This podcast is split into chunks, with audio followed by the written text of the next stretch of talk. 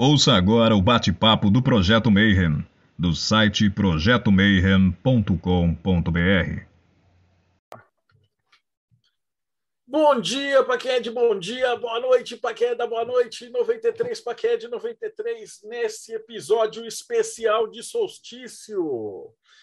A gente não podia deixar de convidar um cara muito, muito, muito, muito foda na, dentro da bruxaria, que vai conversar um pouquinho com a gente sobre como é ser bruxo no mundo dos profanos, né? Porque a brincadeira é que aqui, ó, Robson Belli estava criancinha brincando com os demônios, o Rodrigo estava lá na Zumbanda, o, o Thiago eu nem vou falar, que cara tava morte súbita, mano. E o resto aqui é todo mundo telemita, satanista e tal, e nossos amigos é tudo telemita. Mas como é ser bruxo no mundo cristão, né? no mundo lá fora, né? Então, antes de apresentar nosso convidado, vamos chamar aqui a nossa banca de solstício, Rodrigo Lutarque. Salve, pessoal, pela liberdade de expressão das religiões.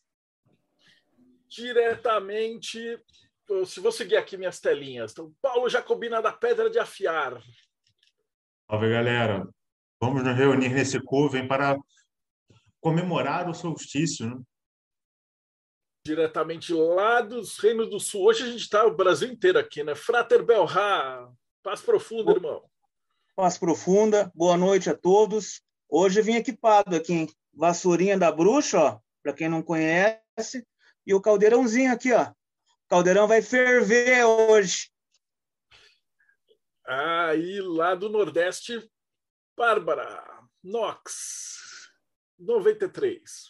93, 93, pessoal. Muito auspicioso falar de bruxaria em pleno solstício. Diretamente do Japão lá é outro solstício, né? Robson Belli, aí tá calor, né? Março, para quem está aqui comigo, Kombawa para quem está no Brasil, e quando a gente estiver vendo à tarde em outro horário. É, sim, aqui nós estamos comemorando o inverso do solstício de vocês aí, né? Aqui estamos comemorando o inverso diretamente. Eu quero saber sobre os sabadas feiticeiras.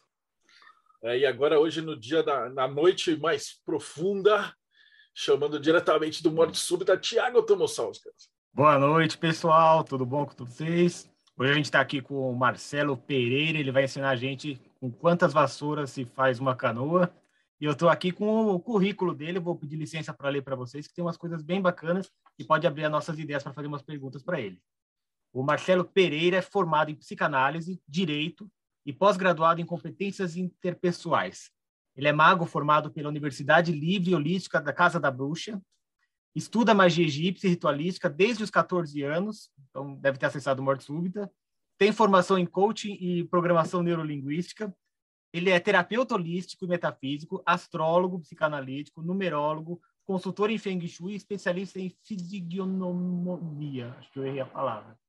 Bom, ele também agora ele cultiva a filosofia da bruxaria natural, que é o que ele vai falar com a gente hoje. Ele palestra, dá aula, trabalha com terapia oracular e atualmente tem uma missão muito importante de desmistificar o termo da bruxaria no meio corporativo. Seja bem-vindo, Marcelo.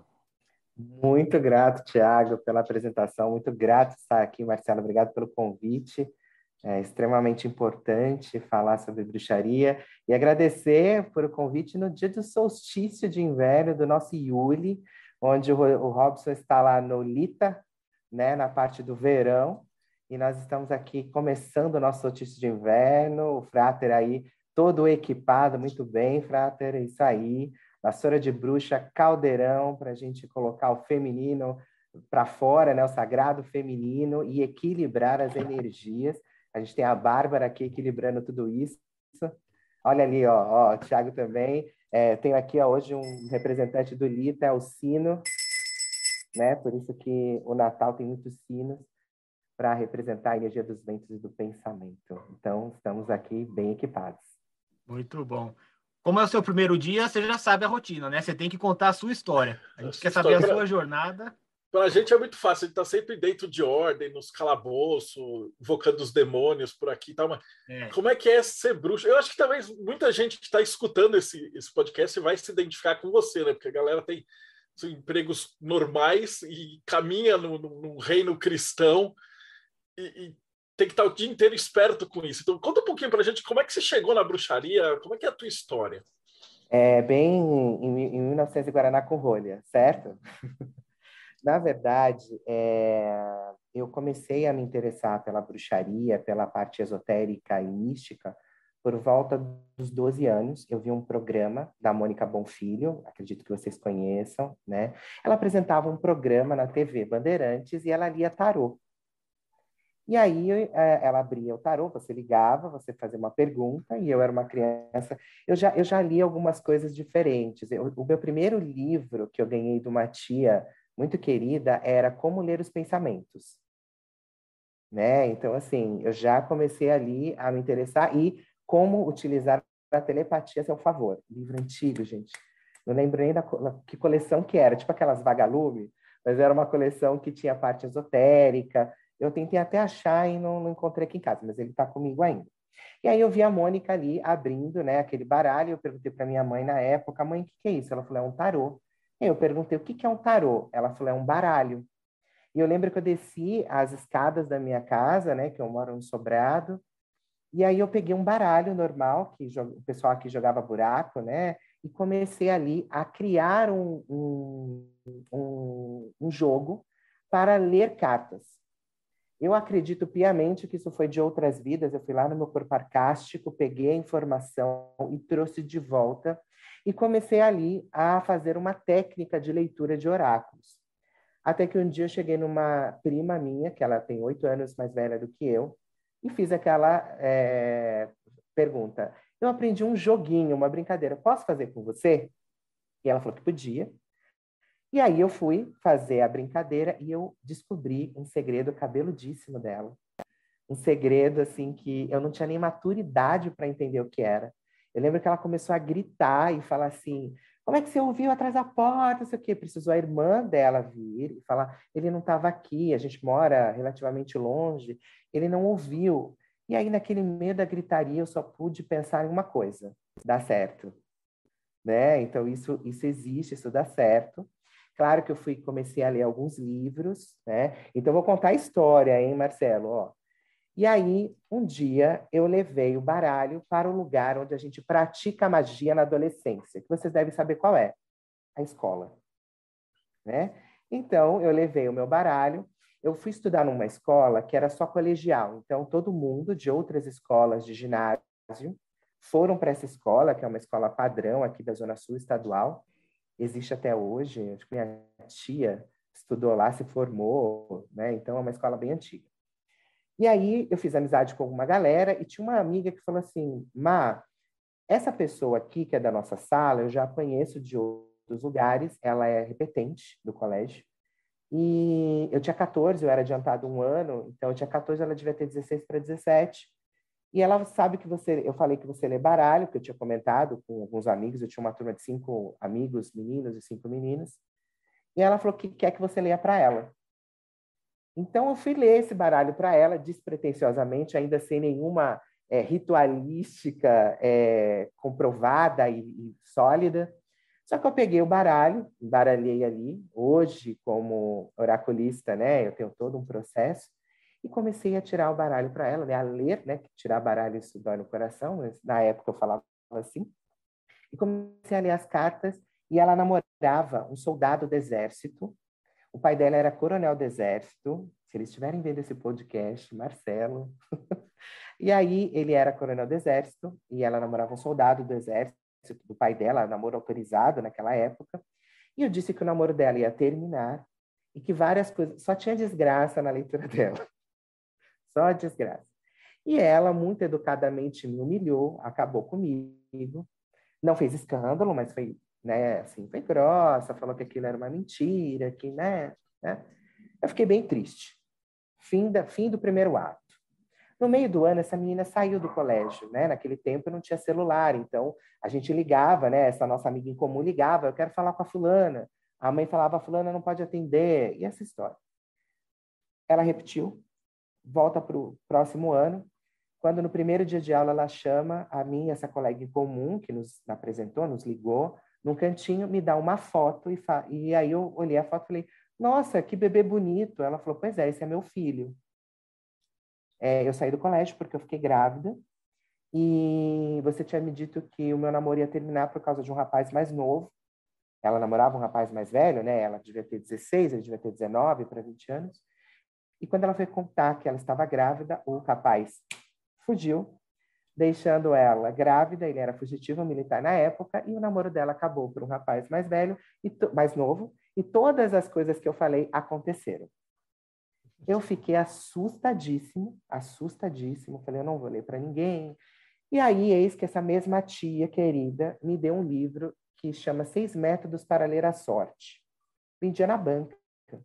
E ele tinha radiestesia, entre outras técnicas. Ele tinha é, horóscopo egípcio, radiestesia, quiromancia, horóscopo das árvores e mais outras duas que com os poucos eu lembro. E aí eu comecei a ler a radiestesia, comecei a praticar o pêndulo, também acertei coisas, me assustei, porque as coisas aconteciam. E aí eu fiz um hiato na minha vida com as pessoas, eu continuei lendo, comecei a, a, a estudar sobre mitologia egípcia, tive acesso através de um amigo, que inclusive ele foi morar no Japão, Robson. É, ele tinha um livro, né? a gente tinha a Barça naquela época, ele tinha uma tradução, que o pai dele trabalhou com arqueologia, uma tradução leve do Livro dos Mortos, onde eu li ali, tive acesso a alguns feitiços e comecei a olhar, comecei a ler, e aí fui me interessando. E aí eu tive um hiato nesse processo, só me auto, é, sendo autodidata, aprendendo. E aí uh, eu entrei no centro espiritualista em 2012, eu sempre fui católico, é, comendo a hóstia, fiz primeira comunhão, fui chamado para ser padre três vezes, três vezes, por três padres diferentes. Pessoal, a espiritualidade é tão forte que assim, eu passo na frente de um centro de umbanda, as pessoas chamam, entra aqui. Eu, qualquer lugar que eu vou, a pessoa vem cá, que você precisa, você precisa estar aqui. Então, eu fui percebendo que a magia, e eu falava que eu era bruxo, eu sempre disse que eu era bruxo, desde muito pequeno, desde as cartas, né, do episódio com 12 anos. Então, isso foi me chamando a atenção. Aí, nesse centro espiritualista, eu voltei a. Ele, ele é kardecista, mas ele é da Fraternidade Branca.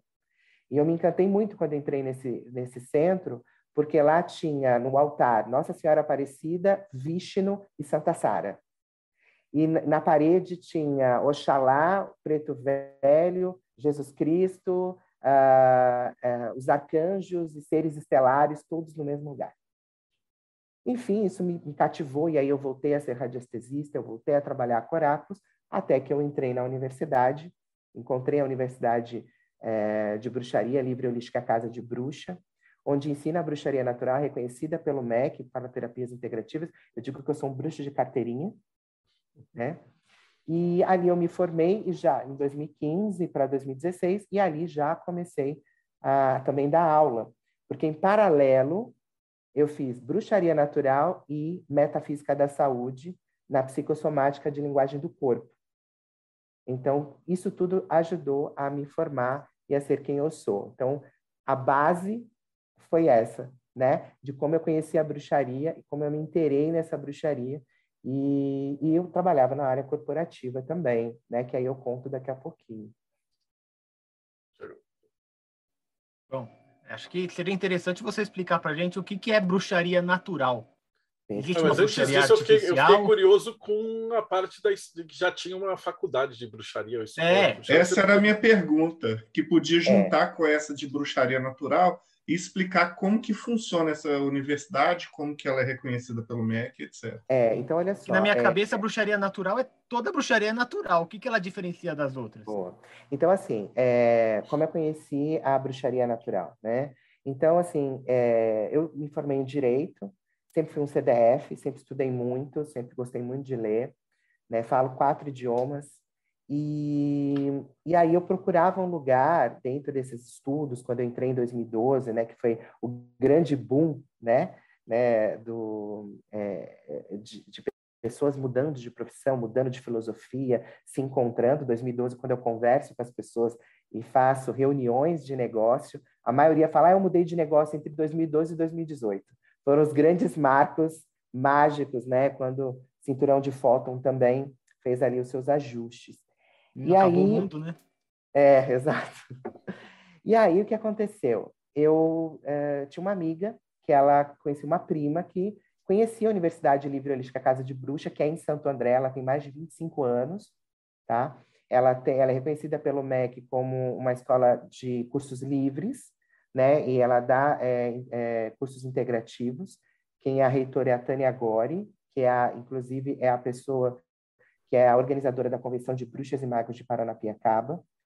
Hoje é, existe no curso da FMU, da área da saúde, aulas de reiki, de toque tudo em parceria com a Universidade de Bruxa. Então, ela é uma universidade reconhecida pelo MEC para dar cursos de terapias holísticas.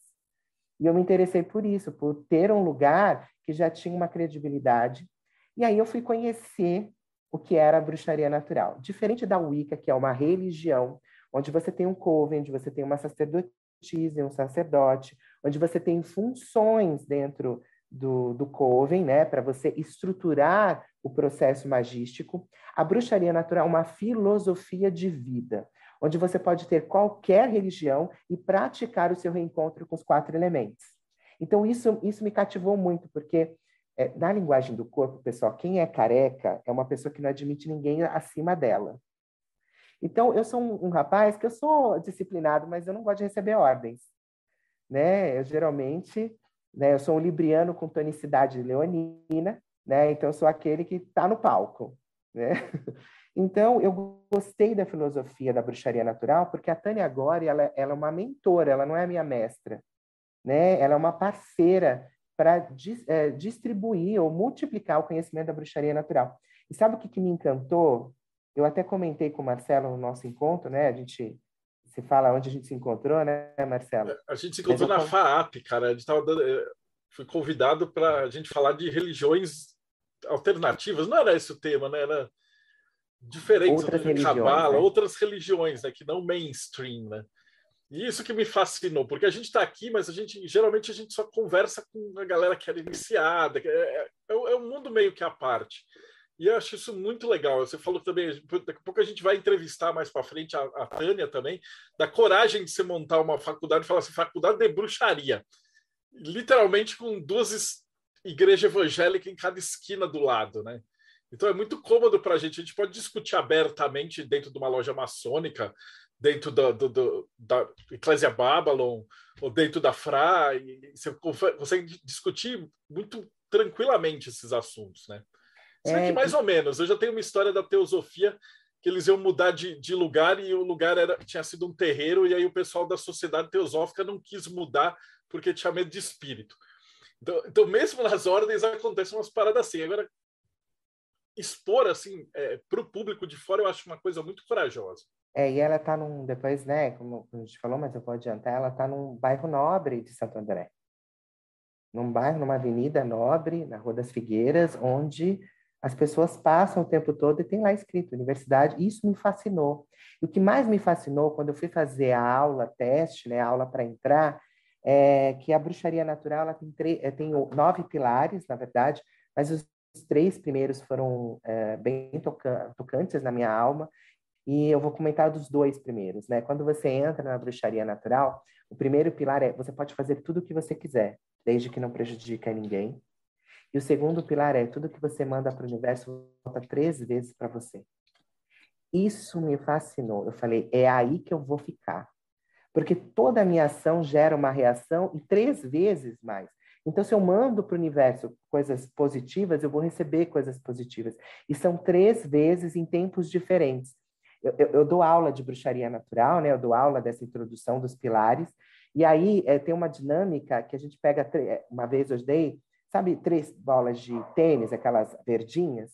Quando você pega ela, você joga na parede, elas ricocheteiam e voltam para você. Geralmente uma volta mais rápido na sua direção, a outra volta mais lateralmente e uma demora a vir. Então, a gente explica que é isso, tudo que você manda para o universo volta para você três vezes em tempos diferentes. Algumas vão voltar imediatamente para você, outras vão voltar mais lentas e outras podem atingir as pessoas próximas a você. Então, isso me fascinou, porque eu poderia continuar sendo é, espiritualista da teosofia, né? É, dentro da, da, do espiritismo, estudando, e ser bruxo, e ter a filosofia da bruxaria. Então, isso me chamou muita atenção, e aí, ali eu fiquei e me empenhei. Foram dois anos de estudo básico de tudo que a gente pode ver na bruxaria, e depois você vai ali um, se aprimorando. Aí eu fui fazer astrologia, eu fiz três cursos diferentes de astrologia, moderna, psicanalítica junguiana, numerologia, e aí eu fui ali me aprimorando, mas a grande base, e é o que eu, que eu sigo, é essa história da filosofia, onde eu coloco a minha religião, que já vocês imaginam que já está esparsa, né? É, então, eu ouço muito do budismo, eu ouço muito algumas coisas do catolicismo, adoro receitar salmos nas minhas terapias, porque tem uma egrégora fortíssima. Isso também me ajuda a adentrar campos que as pessoas não me aceitariam. Né? Quando eu falo, eu posso te ajudar a você se autoconhecer, você melhorar, te receitando um salmo. O que, que você acha? Pronto, acabou. Ali a pessoa aceitou a bruxaria.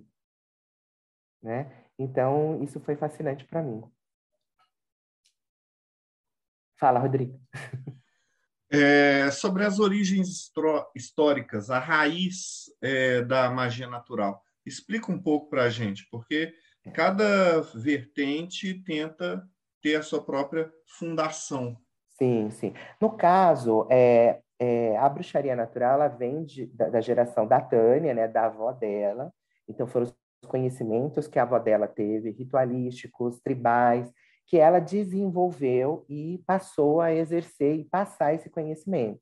Tá? São 25 anos dando aula, né? Eu acho que tem mais, viu, gente? Eu tô... Mas, assim, é, são entre 25 e 27 anos da, da, da escola.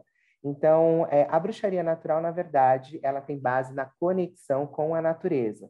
Então, com a conexão com os quatro elementos. Tanto que eu estou com um colarzinho aqui, né, que representa os quatro elementos, que alguns sabem que é a estrela de Davi, né, que alguns falam, mas que também é a representação do fogo, da terra, da água e do ar, e em conjunto formam o éter. Então, a bruxaria natural é isso, é você se conectar com os quatro elementos. E ela traz para o mundo urbano a, a energia da natureza, onde, mesmo aqui na cidade, nós podemos executar essa reconexão. Respondeu, Rodrigo? Beleza. Oi, Frater. Eu tenho uma pergunta para você que é o seguinte: você deixou bem claro para nós que é, a bruxaria natural ela não é uma religião, portanto, ela é diferente da Wicca. Eu me ela lembro é um grupo de estudo. Um grupo de estudos, uma prática, né? É, é, a, gente, a gente tem uma aula sobre isso, a gente separa mesmo, a gente fala, isso é um grupo de estudos. Eu, eu me lembro que em meados do final dos anos 90 e início dos anos 2000 era moda estudar a Wicca. Inclusive, eu estudei Wicca de 2000 a 2007. Foram sete anos como um bruxo solitário. E na época, eu me lembro que não havia essa, esse desejo que tem agora. Inclusive, eu conversei com uma senhora, uma senhora de idade, já de 60 e poucos anos, e eu perguntei para ela se ela seguia a Wicca. Você é wicana? Ela falou: não, jamais. Eu sigo uma tradição muito antiga da bruxaria, que não é italiana, né? Estregoneria lá, né? Estregueri e ela me falou que era uma outra tradição. Então eu percebo agora que nesse meio pagão, desse neopaganismo, todos não querem mais ser Wicca. Ninguém mais quer ser Wicca. Todo mundo quer ser uma outra tradição muito mais antiga, muito mais ancestral, né? Como que você vê esse novo movimento de uns 10, 15 anos para cá, em que ninguém mais quer ser Wicca, todo mundo quer seguir outros caminhos dentro do paganismo? É, eu, eu acredito o seguinte, inclusive dentro da bruxaria natural, a gente tem uma aula sobre o Ica, né, para a gente interar, interagir, entender e saber conversar com isso. É, eu, Marcelo, meu principal ponto, apesar de ter estudado a Wicca, talvez não tão a fundo quanto você, mas eu li muito, eu adoro CDF, né, gente? Então, eu li, estudei, conversei com pessoas, conversei com clãs que já aceitam, porque eu também faço bruxaria, é, o que para mim é não e que talvez responda a sua pergunta é a questão da hierarquia. Hoje, o novo jovem ou as pessoas que estão se desenvolvendo não gostam de receber ordens. São é, é, é tem na disciplina um processo é, de desafio. Eu fiz judô por exemplo, eu fiz judô há muitos anos, então ali eu aprendi disciplina, organização, respeito. Para mim foi assim um marco na minha vida.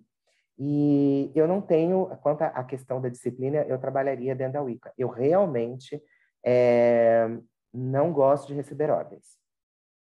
Se a sacerdotisa disser para mim, por que, que eu não entrei na, na candomblé e na umbanda, que eu adoro, estudo, inclusive nos meus feitiços eu uso os orixás, né? Dentro da minha canalização, dentro da minha religião, na espiritualidade, eu canalizo e tal, não, não os orixás, mas eu entendo a energia e tudo mais. É, mas assim, ela fala assim: faça isso, faça aquilo, né, como uma ordem, não como uma parceria, me distancia. E eu tenho conversado com as pessoas que vão procurar a bruxaria natural, inclusive na Convenção de Magos e Bruxas de Paranapiacaba, que foi agora em, ju em maio, desculpa, 13, 14 e 15 de maio. A gente conversou sobre isso e eles falaram: eu, eu quero estudar a bruxaria, me conectar com a natureza e ser livre. E eu acho legal que eles são livres com responsabilidade, tá, Frater? Eles não executam o que eles querem, não. Eles, é, ah, claro, estou falando da boa maioria, né? É, pessoas que executam outras coisas não existem em todas as religiões e todas as profissões, né? Mas a maioria fala: eu me sinto bem porque eu sou livre para fazer e eu respeito quem sabe mais do que eu. E aí é uma troca de informação. Né? Seria mais ou menos como é a Telema. Temos aqui o nosso irmão Paulo Jacobina da Fra, que a Telema na Fra ela é adaptada, né? É faz o que tu queres, porém darás conta de tudo que fizeres. Né? Ela Exatamente. já é uma Telema adaptada a um, a um limite, né? Interessante, Exato, obrigado. Você pode fazer tudo o que quiser, desde que não prejudique a ninguém. Mas Telema também tem limite, tá? Por isso que Saturno é o último arcano. Só, só é, sim, sim, sim, sim. Fala, Tiago. Marcelo, é, ainda sobre essa diferença da Wicca para bruxaria natural, uma coisa que sempre me chamou a atenção na Wicca é essa questão de, do, de ensinar a roda do ano como uma história do deus e da deusa, principalmente da deusa, e, e com isso fazer um certo resgate do sagrado feminino, da imagem da, da divindade feminina. Não tendo uma religião, não tem, imagino que não tem uma adoração, não tem algum culto, como que fica essa parte na bruxaria natural? Você tem alguma prática que, que alcançam sim, a isso? Sim. E não, como isso se relaciona com a religião da pessoa? Por exemplo, que hoje em dia a gente tem bruxa cristã, tem de tudo. Uhum, uhum. Como é que isso se relaciona com, é, Na verdade, o conhecimento, a, o, o, resgate do sagrado feminino, ele também acontece, ele é uma prática, né? E a pessoa se encaixa, encaixa isso na sua própria filosofia. Quando você entra na bruxaria natural, você acaba incorporando a roda do ano, né? que a gente fala, dentro dos, dos, seus costumes, né? E o que é mais interessante é que dentro do, patriar do patriarcado que vivemos, realmente a, o feminino não, não existe, né? Assim, é, é pouco, né? Entendo, é pouco disseminado. Então, quando a pessoa entra na bruxaria natural e também na Wicca, ela começa a ver o outro lado, que sempre existiu. E aí a gente vai por hermetismo, pela polaridade, pela dualidade, e a pessoa resgata esse processo. Então, continua existindo. É, o, o que não se tem é uma obrigatoriedade de se fazer, porém, Tiago, a maioria faz, porque aí se sente compelido a fazer, sente os benefícios que isso traz. E aí acaba adaptando isso ao seu dia a dia, né? É, é, é de novo, como não há uma obrigatoriedade, há uma, um voluntariado a se dedicar àquilo. E que não está certo nem errado, é só uma visão de que as pessoas têm dentro da bruxaria. Né? Eu acho fantástico essa, essa noção de tipo, para a gente, dentro de Jordan e tal, a galera fica tudo preocupado. Principalmente em Telema, que a gente às vezes pega um pessoal que fica preocupado em quem consegue decorar o que o Crowley disse no versículo tal, com maior acuracidade e não sei o quê, né? E aí, às vezes, você pega uma galera de faculdade, cara que é doctor, que os caras são totalmente pre preocupados com. E não tem quase nada de prática.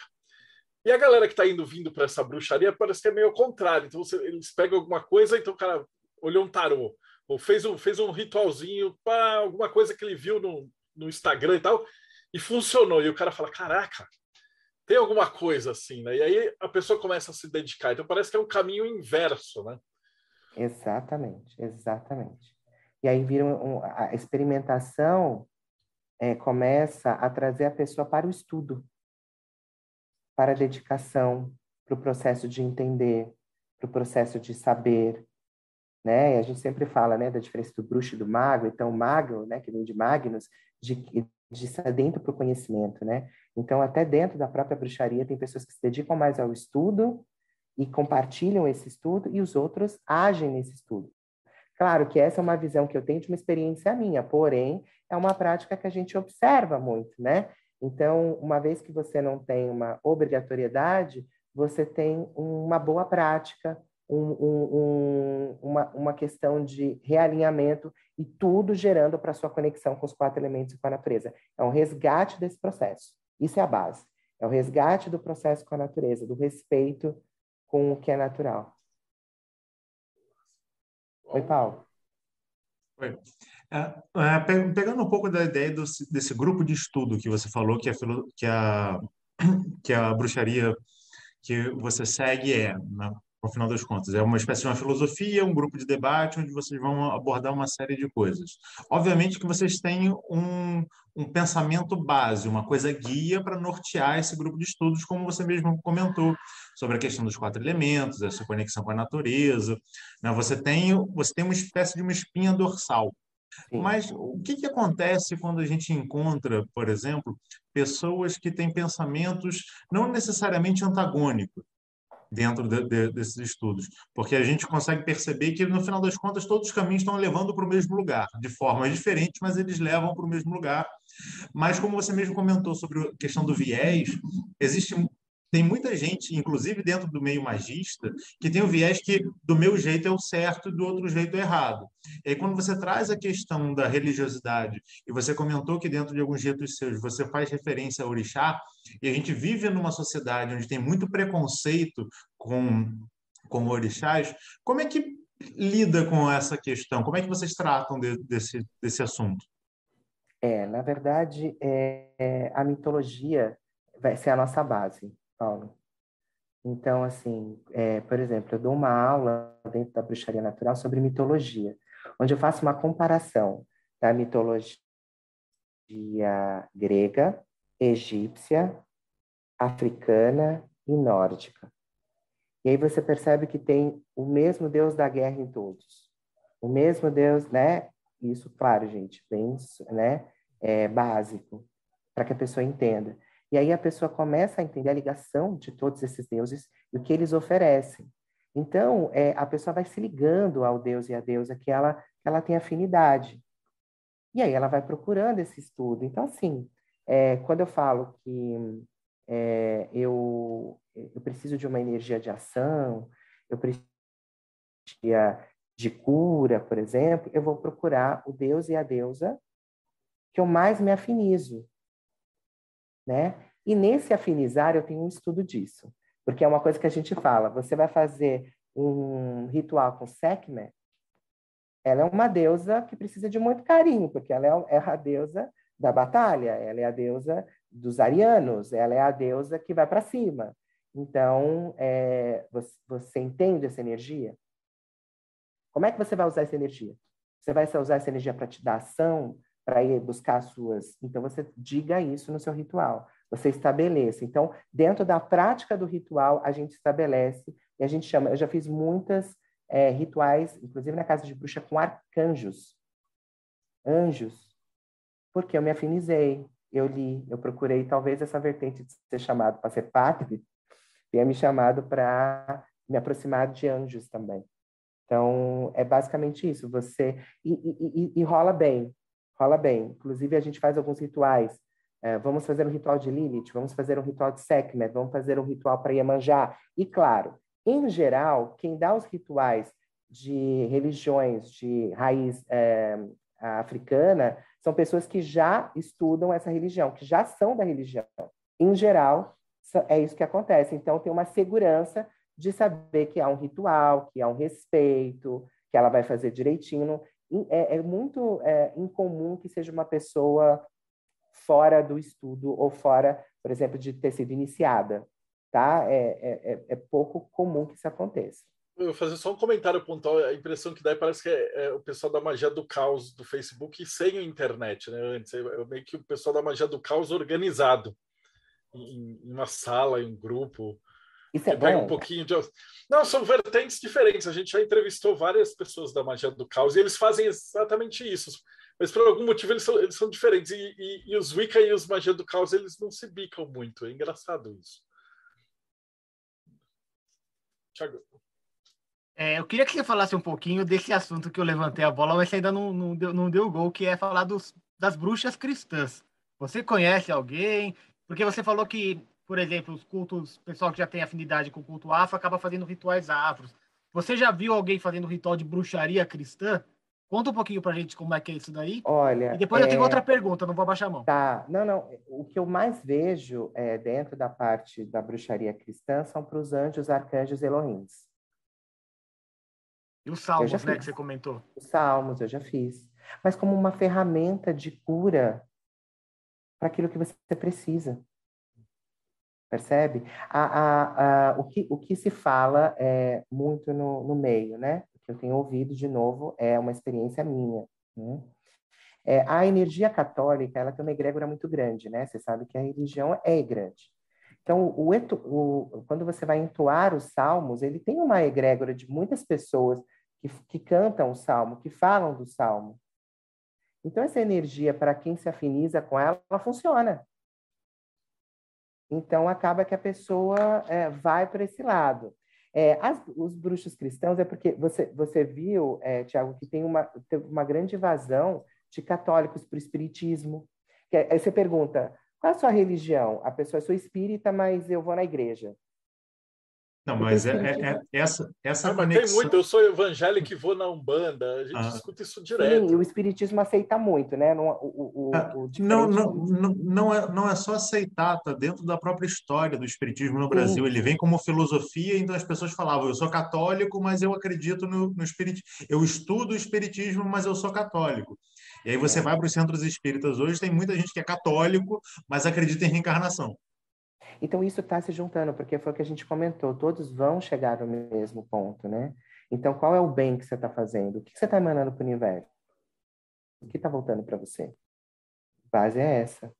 Eu não vejo muita contradição, porque é que a gente tem uma visão diferente. Quando você vai lá fora É. e fala assim, a, A gente bruxa. pensa em fazer cara, a gente pensa na Branca de Neve, cara. Todo mundo pensa na Branca de Neve e a bruxa é a bruxa. E, e, portanto, ela é contra a católica, ela tem que ser queimada, e aí tem os, os inquisidores e etc e tal.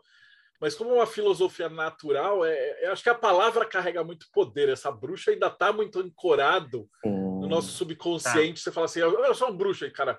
Ah, cadê o seu chapéu? Cadê o seu. Parada É, a, a dessas. história da bruxa, né? é, vocês já devem ter falado por aqui em algum momento, né?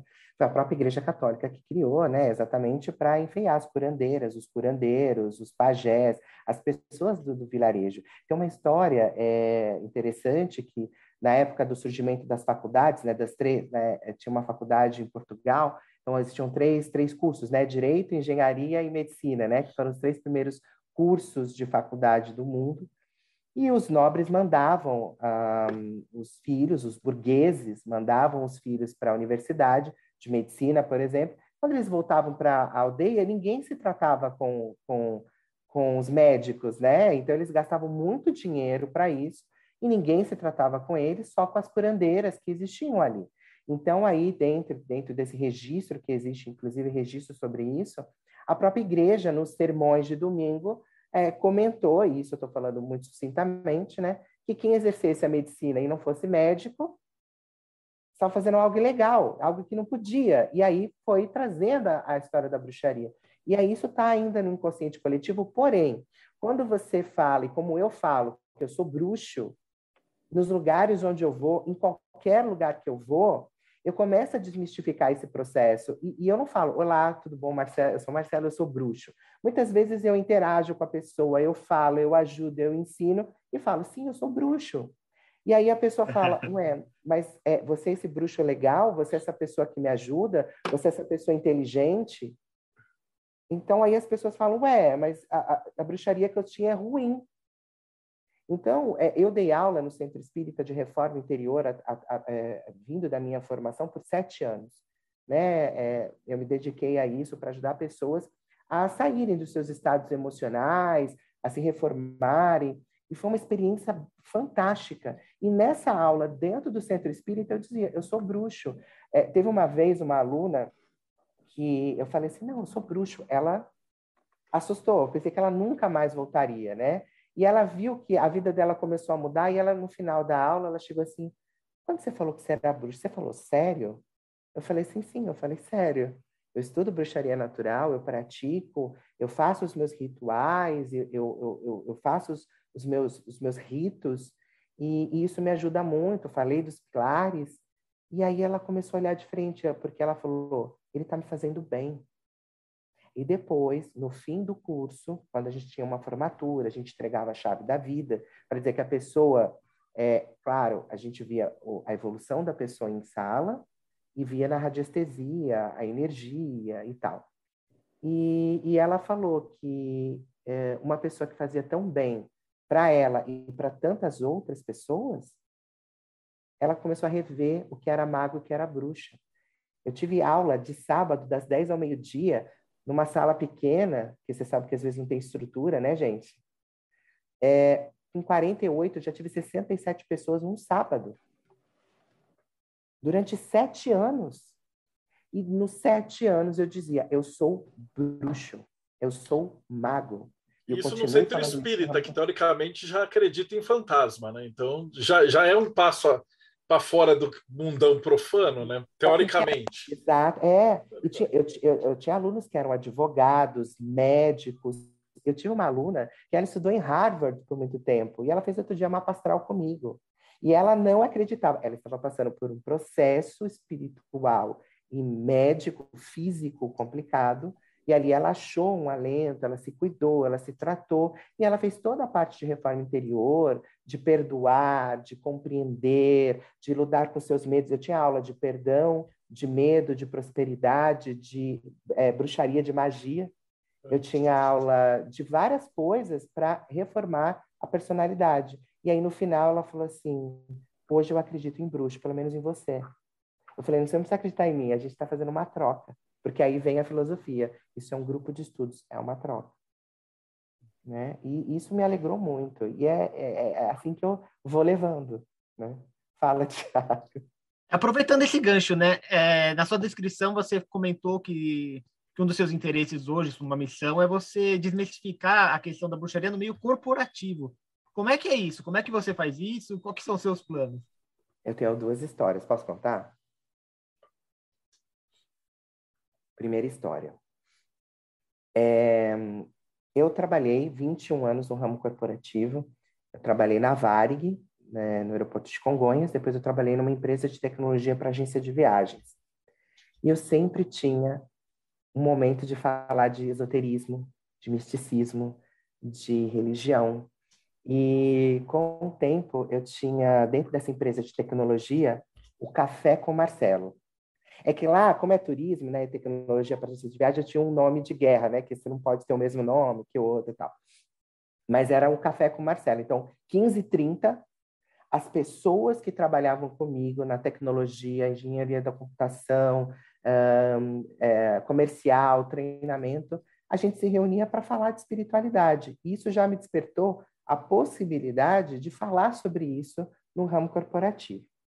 Quando eu saí do processo corporativo, eu resolvi empreender, né? Hoje eu sou terapeuta holístico e metafísico. Eu abri uma empresa, né? E aí eu falei, eu preciso captar cliente, né, gente? Eu preciso viver, uh, viver no mundo profano. E aí eu encontrei um grupo de networking. E nesse grupo de networking, então, é, são empresários que se encontram semanalmente então, essa vale essa história para falar. Uh, e você entra, você se afilia, o pessoal às vezes fala é maçonaria, né? E não é, é um grupo que trabalha a filosofia do giver's gain, né? De dar para receber. E aí, para resumir a história, teve um dia que é a nossa rampa de entrada, que você vai lá na frente e fala quem você é, qual é a sua empresa e o que você faz.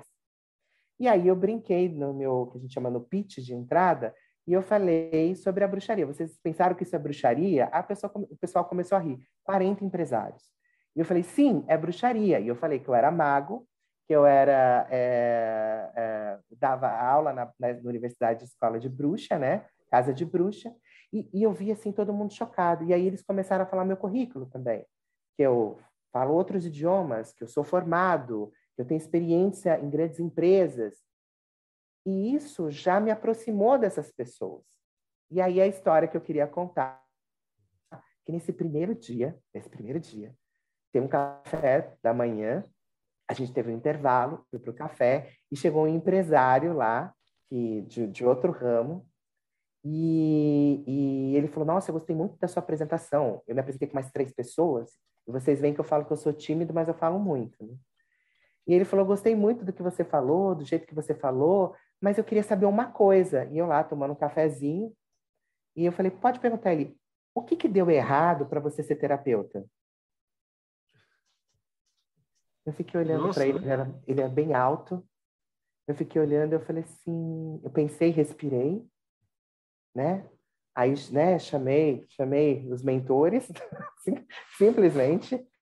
Falei, Deus, me ajuda. Então, eu falei, respirei e falei assim, na verdade, deu tudo certo. Porque toda a minha formação, todo o meu processo foi importante para eu ser um grande terapeuta. Ou me sentir um grande terapeuta e continuar estudando para ser esse grande terapeuta. Então, na verdade, deu tudo certo. Você vai pegar com, com empresário, alguma coisa, é alguém que, tipo, no mundo profano, ele conseguiu, pelo menos, dominar o mundo da terra, que é a grana.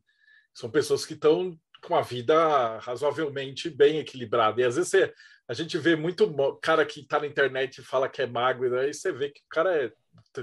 tem nem onde cair morto. E está se achando, tipo, grande telemita do, do grupo Telema Brasil da vida. É, e, então... e, o que foi legal. Aí o Marcelo chegou em casa e pôs a, o nome dele na boca do sapo. Né? Não. Ele acabou saindo desse grupo, porque vocês imaginam que é uma pessoa que fala isso. No primeiro dia de uma pessoa que está chegando num grupo, né? Com o tempo ele acabou. Mas sim, ele teve a jornada dele, tá tudo certo.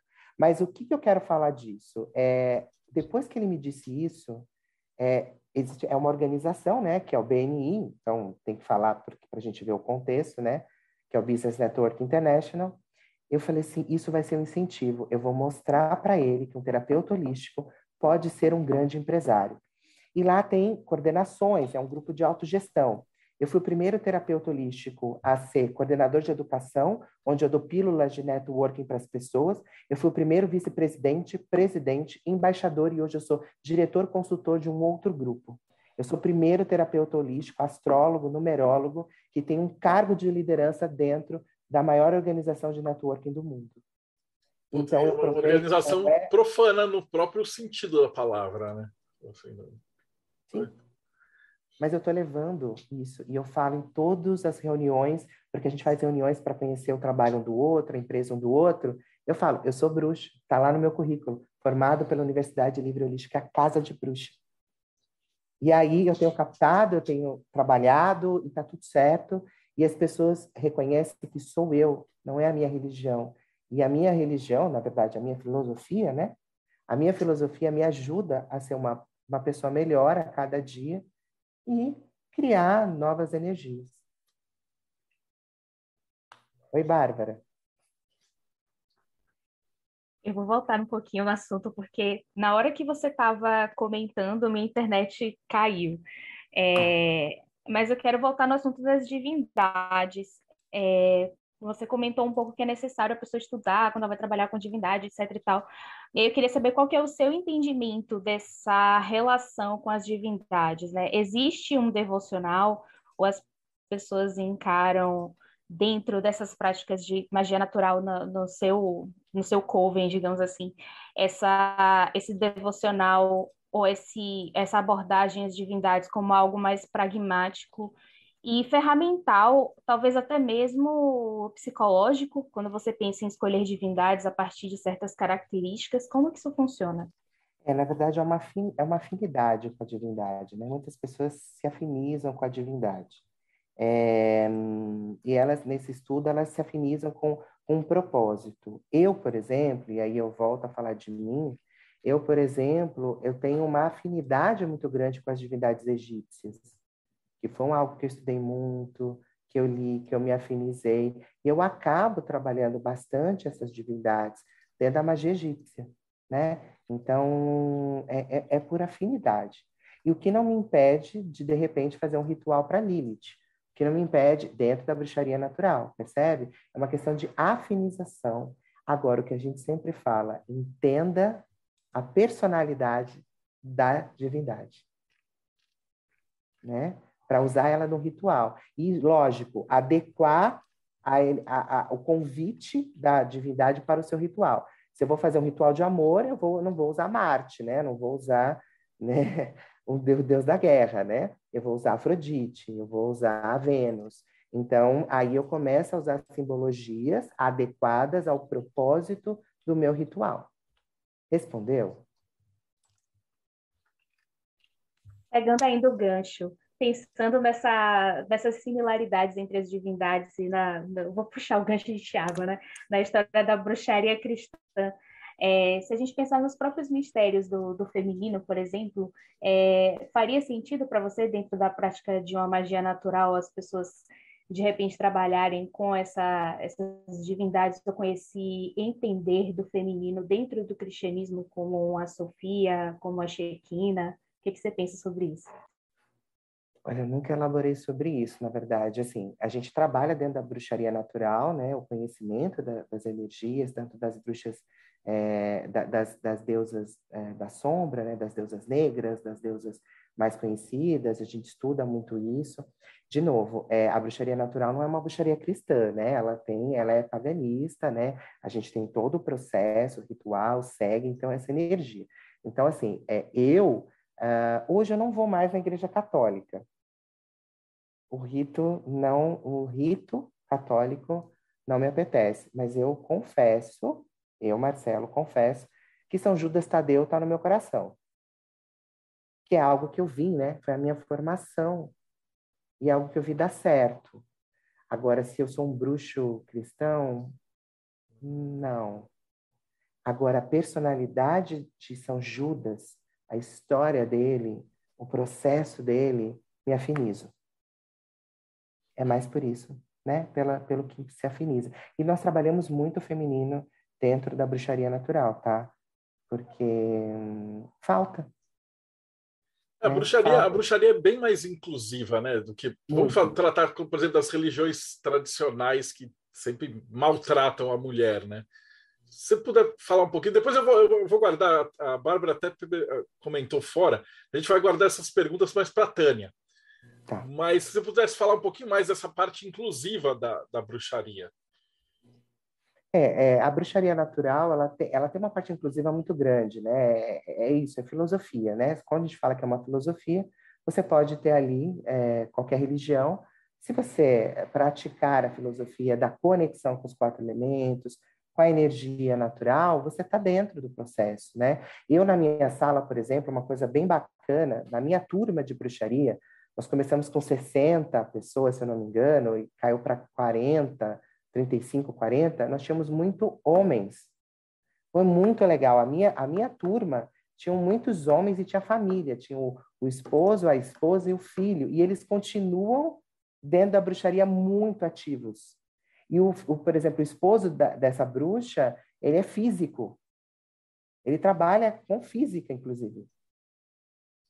E ele é bruxo, e ele acompanha ela e tudo mais. Então, assim, essa parte de inclusão é aceito, é muito aceito. Claro que dentro do que se dá aula, do propósito, a pessoa tem que, né, ali se adequar a esse propósito, né? Não se foge muito, mas se fala muito das ervas, a gente fala, a gente tem aula de herbologia, de litoterapia de cristais, a gente tem aula de física quântica, a gente tem aula medieval, tudo para fazer uma formação. A, filosofia, a bruxaria natural, é uma filosofia, é uma base para você continuar dentro do processo da bruxaria. E teve alunos da minha turma que gostaram da filosofia e foram para a Wicca e estão super felizes.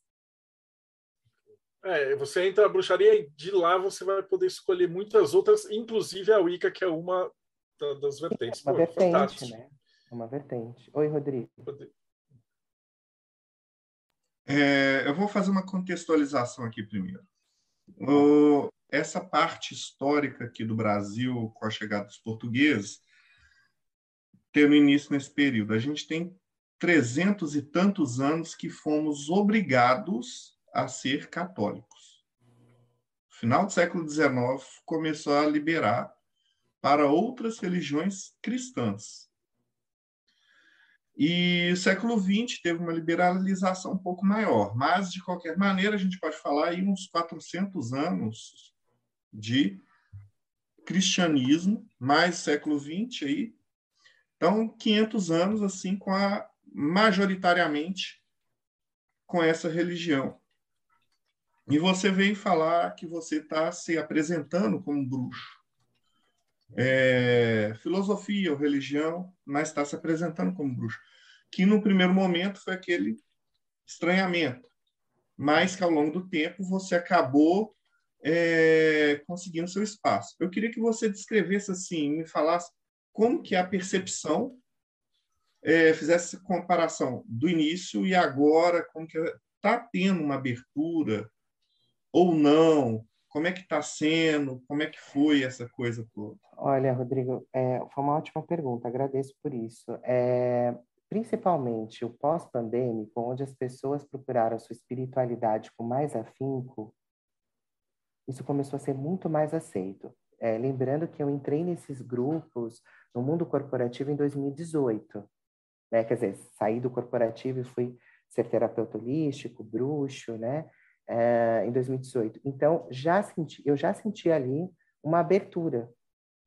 E, de novo, é o que eu falo, é, hoje eu sinto uma abertura maior porque as pessoas, com o processo pandêmico, é, procuraram muito é, a, o autoconhecimento, a saúde mental, e acharam na espiritualidade, nas várias práticas espiritualistas, é, um alento, né, um suporte.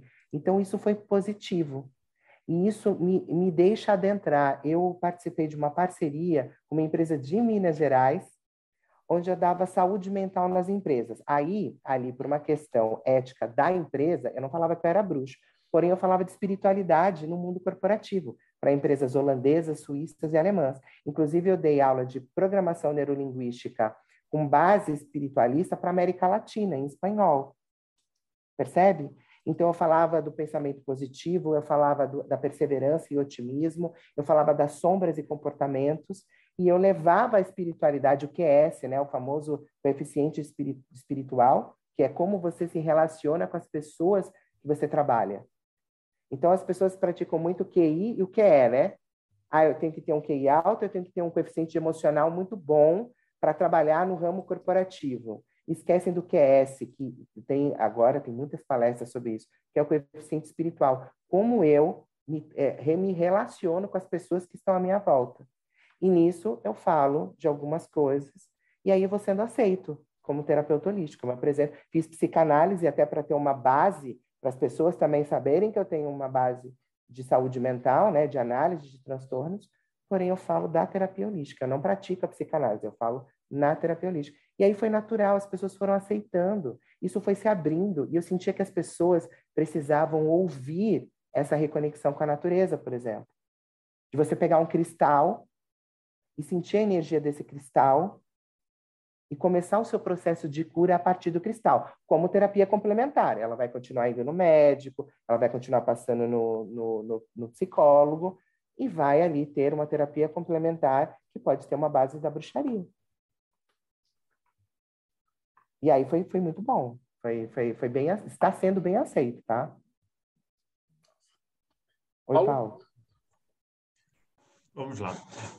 Lá atrás, em um comentário seu, você, tava, você falou que você até utilizou o, o selo salomônico como exemplo de que, a, que os quatro elementos eles formam o, o éter, né? a quintessência, o caixa, o espírito, dependendo da, do caminho, vão, vai ter um nome diferente. E eu fiquei curioso, porque pela forma com que você colocou, me pareceu que a, a, doutrina que vocês seguem, né, o pensamento básico que vocês seguem, é uma coisa muito mais materialista do que espiritualista. Por quê? Você comentou que os quatro elementos formam o quinto, e não o quinto que, que se, se desvela no, nos quatro. Não, você é... pode explicar um pouquinho mais para a gente como é que vocês é, não, veem falei, essa... Eu falei da, da, do cruzamento porque até né, dentro da astrologia a gente tem a representação dos triângulos, né? Para falar de cada um desses elementos, né? E eles juntam formam a estrela. Então, basicamente, é, é, é, a união dos quatro elementos, né? Uhum. Então, assim, eu, na, na, minha proposição, eu coloquei né, que os quatro elementos criam a quintessência, mas isso é uma, é uma para nós, é uma via de vai e volta, né? Uhum. Não foi uma, uma formação foi uma, uma composição do que eu estava falando, né? Não, então, só, você... só para esclarecer esse ponto, claro, justamente. Para registrado, né? É, pra, é, justamente essa questão, porque se você parte de um ponto de vista materialista e que a parte não. espiritual, o éter, é, é, algo que emerge da matéria, você tem um, não, não, um, uma foi, linhagem só, de um ponto de vista. Só, é, claro, foi só para exemplificar o formato da, da estrela, né? Para a hum. pessoa ter a quintessência, né? ter a energia dela representada, tá? Mas não que, não que seja do materialismo para lá, né? Eu falo muito corporativismo também, né? Mas é, é, é de repente a minha linha para trazer espiritualidade para esse meio que as pessoas estão esquecendo e naturalizando, né? Esse processo de bruxaria, magia, né? E pluralidade de deidades, como a Bárbara colocou, né? De dizer que tem algo mais, que existe algo mais. Mas, eu pergunto, eu ia te falar, pedir para você falar um pouquinho mais do que, que é esse encontro dos bruxos de Paranapiacaba. Tem todo ano, a galera tá e faz um auê na mídia e tal. O que, que, que é esse negócio? Como é, é que ele mais, surgiu? É, há mais de 10 anos, né? Isso também é uma pergunta bem bacana para falar para a Tânia, porque a Tânia tem todo esse processo, né? Que ela é a organizadora. É, eu participo desde 2015, né, como, como frequentador, e de 2016 em diante como palestrante, né, a Tânia nos convida para ser palestrante e trazer um pouco dos nossos conhecimentos para as pessoas.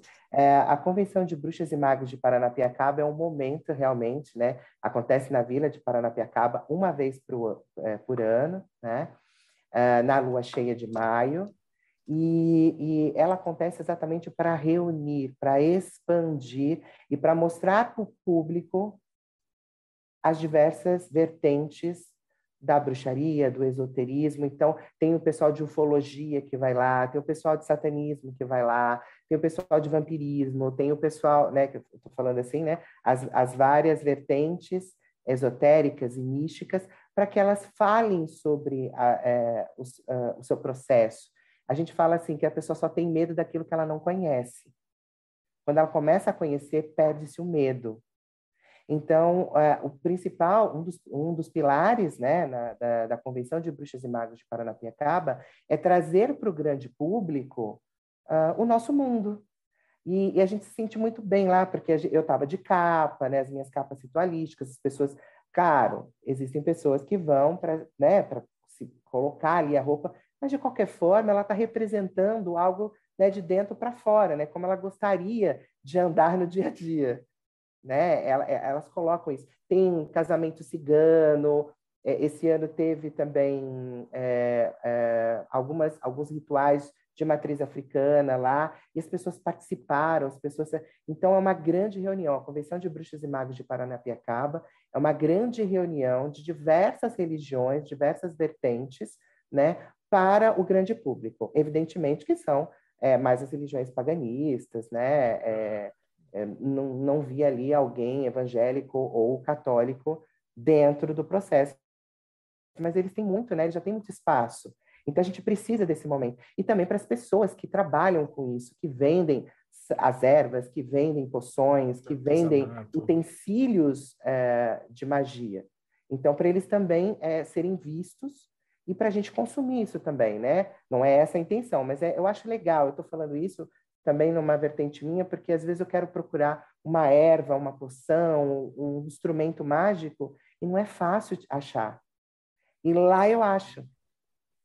Porque as pessoas se sentem à vontade em lá vender. Né? Cara, é muito interessante. Eu admiro muito essa coragem mesmo, de, de, de tipo, dar a cara para os caras que estão no mundo de fora, cara. Isso é apoiado pela prefeitura. Inclusive, hoje, em Santo André, existe um fórum interreligioso. Né? Existe um fórum interreligioso onde tem as diversas é, é, religiões, tem a bruxaria, tem a fraternidade branca, tem a, tem a filosofia Bahá'í, tem presbiterianos, todos eles estão ali para fazer algo ecumênico, algo que se aceita, né? É um fórum interreligioso. E lá, dentro da, da convenção, você tem a oportunidade de participar e de sentir. E a gente vai passando conhecimentos. Então, por exemplo, eu passei uma palestra de, que tinha título Tarô está na mente ou a mente está no tarô, onde eu uni a psicanálise, os conceitos junguianos, que Jung fez um trabalho incrível sobre o tarô, falando do tarô. Então, as pessoas tiveram contato, e aí eu fui surpreendido com uma especialista, ela trabalha com Jung, ela é doutora, né, tem doutorado e tal em Jung, e na palestra, eu não sabia, obviamente ela foi falar no final. E eu perguntei, eu preciso aprimorar alguma coisa? Ela até deu livros e ela gostou. Ela falou, que bom que você falou de Jung, de ciência, dentro do esoterismo. Que bom que essa vertente está sendo abordada. Isso foi muito significativo para mim. Nossa.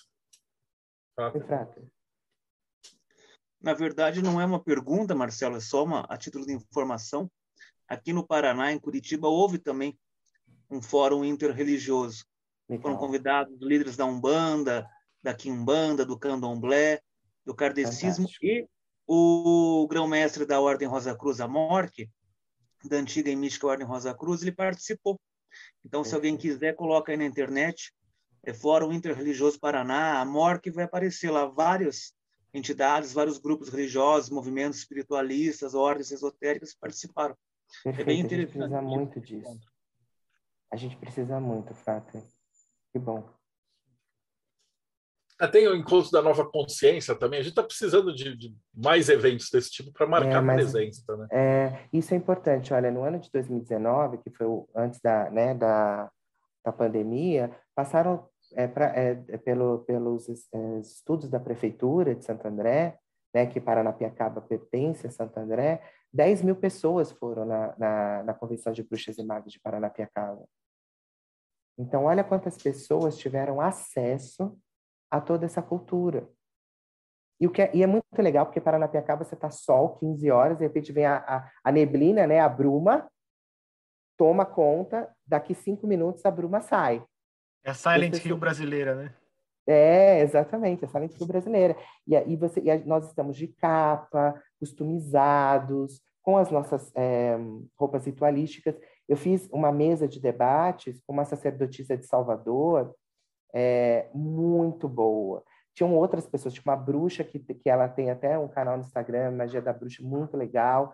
E tinha uma outra que, que trazia um, uma vertente de estregueria também interessante. E a gente estava ali todo mundo junto, comentando, conversando, instruindo as pessoas sobre bruxaria. Né? Eu estava ali arbitrando, claro que eu falei também, mas eu achei o um máximo, né? E, e, no ano de 2019 eu tinha pessoas que tinham livros publicados, é, grandes é, vertentes do espiritualismo, conversando para um grande público. E ali eu tinha convidados que realmente não sabiam de nada e passaram a estudar runas, por exemplo, estudar, pelo menos leram um livro, né? Uhum. Interessaram e sentiram que era uh, a leitura rúnica, a história das runas. Eu fiquei muito feliz de ter sido um portador de uma boa notícia, de um, de um conhecimento para uma pessoa que nunca tinha lido nada, nunca tinha feito nada.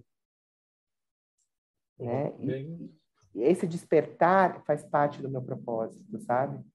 E, e talvez por isso eu, eu, leio de várias outras coisas e tenho muito o que aprender com vocês, principalmente, né? Tem muita coisa que eu ainda desconheço e que me ajuda para despertar outras pessoas. Bom, a gente está tá quase chegando no finalzinho, mas eu tenho que fazer a pergunta que a gente faz para toda a galera das filosofias e das religiões. Na tua opinião pessoal, o que, que você acha, ou da, dentro da bruxaria, né, o que vocês estudam, o que, que você acha que acontece depois que a gente morre? Boa pergunta, boa pergunta. É um bolão, já fiz, a gente já fez essa pergunta 300 vezes. A gente tem 300 respostas diferentes. Aí, quando a gente, conforme for morrendo o pessoal, a gente Estatística, descobre. né? Olha aqui, ó, vão todos. Olha, é, depois que a gente. Então, eu tenho, eu tenho uma filosofia minha. A filosofia minha, eu acredito muito no processo da roda de Sansara, na reencarnação, né? E, e no aprimoramento da alma. Isso é um ponto meu, nosso lar e história. Dentro da bruxaria natural, a gente fala do, do ciclo, a gente respeita o ciclo como a gente é, inclui todas as religiões, né, a gente respeita todas as opiniões que são ditas. Mas a gente fala né, desse processo de reencarnação muito forte. Isso não é uma, um pilar pra, discutido. Porém, a grande maioria acredita no processo reencarnatório, onde você vai lá, se cura, aprende, aprimora e volta. Até que você acende. Né? Eu, eu, eu, Marcelo, às vezes brinco. Gente, eu quero acender nessa vida. Não está fácil, mas eu quero acender para não voltar, para ficar lá ajudando os seres estelares. Aí você vai misturando, né? Os seres estelares, a, a, a, o guardião do planeta. Mas dentro da bruxaria natural, a gente respeita as crenças de cada um e a gente fala que o principal é você sentir a sua reconexão com seu eu, né? E, e, e se elevar com isso. Agora, o que vai acontecer, eu só posso dizer de mim. Eu acho que eu volto. Pô, maravilhoso. Pô, só tenho que te agradecer. E como é que a gente te acha? Bom, é, eu tenho uh, dois canais, né? Eu tenho aqui que eu coloquei é, identificação meu Instagram, arroba Marcelo com dois L's, Marcelo Pereira 078, é o, é o Instagram Terapia Oracular e Coach, onde eu falo de oráculos, astrologia, e tenho o meu site, que é o MP, www.mpcursositerapias.com.br, onde tem lá alguns artigos que eu escrevo, já escrevi alguns artigos que foram publicados aí na UOL, e, eu vou ali colocando como um blog e onde tem os meus trabalhos, tanto de mapa astral, mapa numerológico, etc. Em breve teremos aí alguns lançamentos de, de, de cursos, né? Uh, eh, para também uh, compartilhar o conhecimento. Eu, sempre digo que informação retida é só informação. Quando você passa para o outro, vira conhecimento e, quem sabe, sabedoria. Oh, fantástico. Rodrigo, vou nos despedindo, então. Rodrigo Lutarque, suas considerações finais.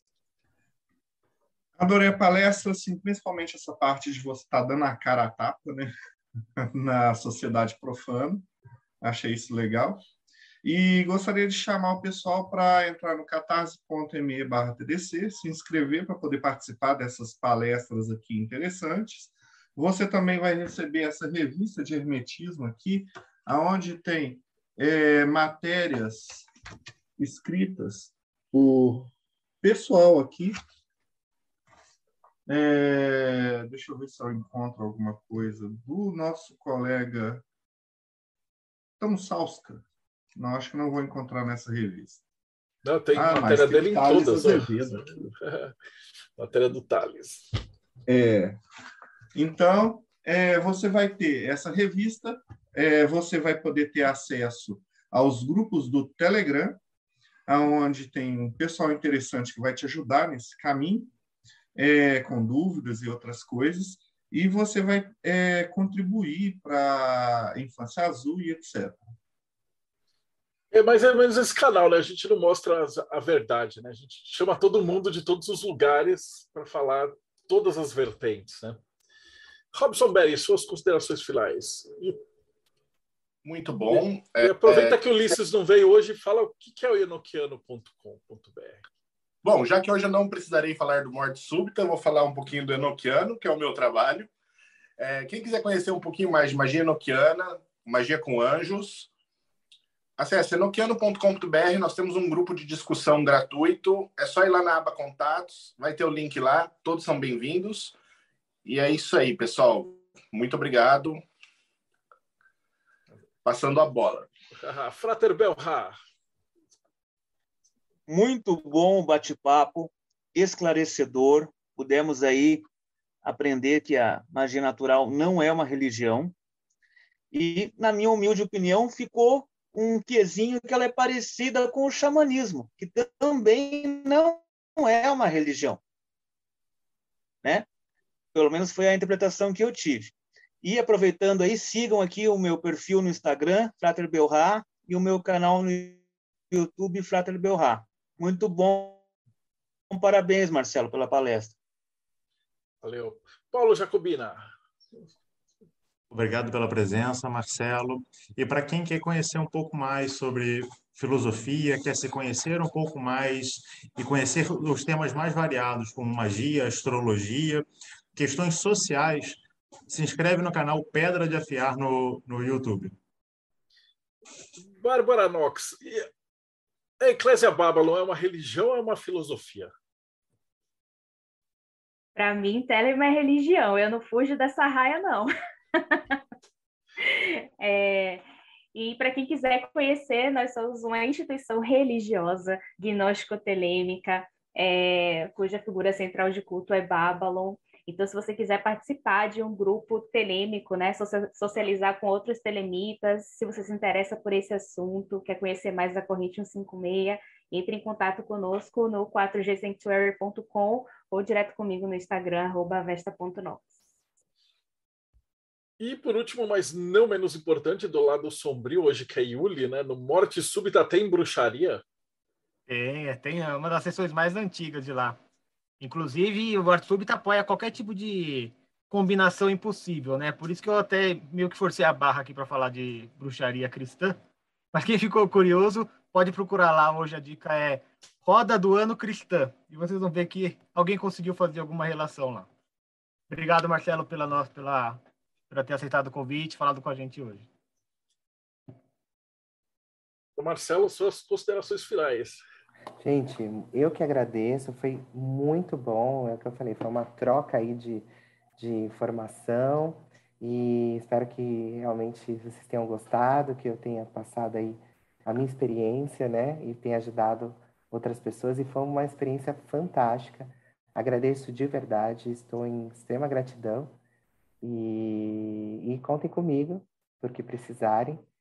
Então, e eu vou seguir vocês também para aprender muito mais, né? E me despertar cada vez mais. Valeu, então só Rodrigo, Robson, Frater, a Bárbara, o Thiago, o Paulo e o Marcelo e vocês que acompanharam a gente. Então não esquece, da lá que a gente esquece essas coisas, que a gente brinca que fala que a gente não é youtuber, porque a gente gosta de bater papo no boteco. Mas segue o canal. Às vezes eu vejo tem de gente comentando, aí você vai olhar lá, o cara não segue o canal. Dá uma força para nós, o algoritmo ajudar a gente. Tem essa entrevista 331. Então, você curtiu essa entrevista? Vai ali, dá uma olhada nos tags que tem um monte de, de entrevista com outros bruxos, com é, é, de umbanda, de candomblé, de maçonaria, de astrologia, do que você imaginar, tem 330 caras fodas que a gente chama para bater papo aqui no, no, no Teco dos Illuminati, né? Então, a gente se vê. Então, não esquece, segue o canal, ativa o sininho e até o próximo bate-papo Mayhem.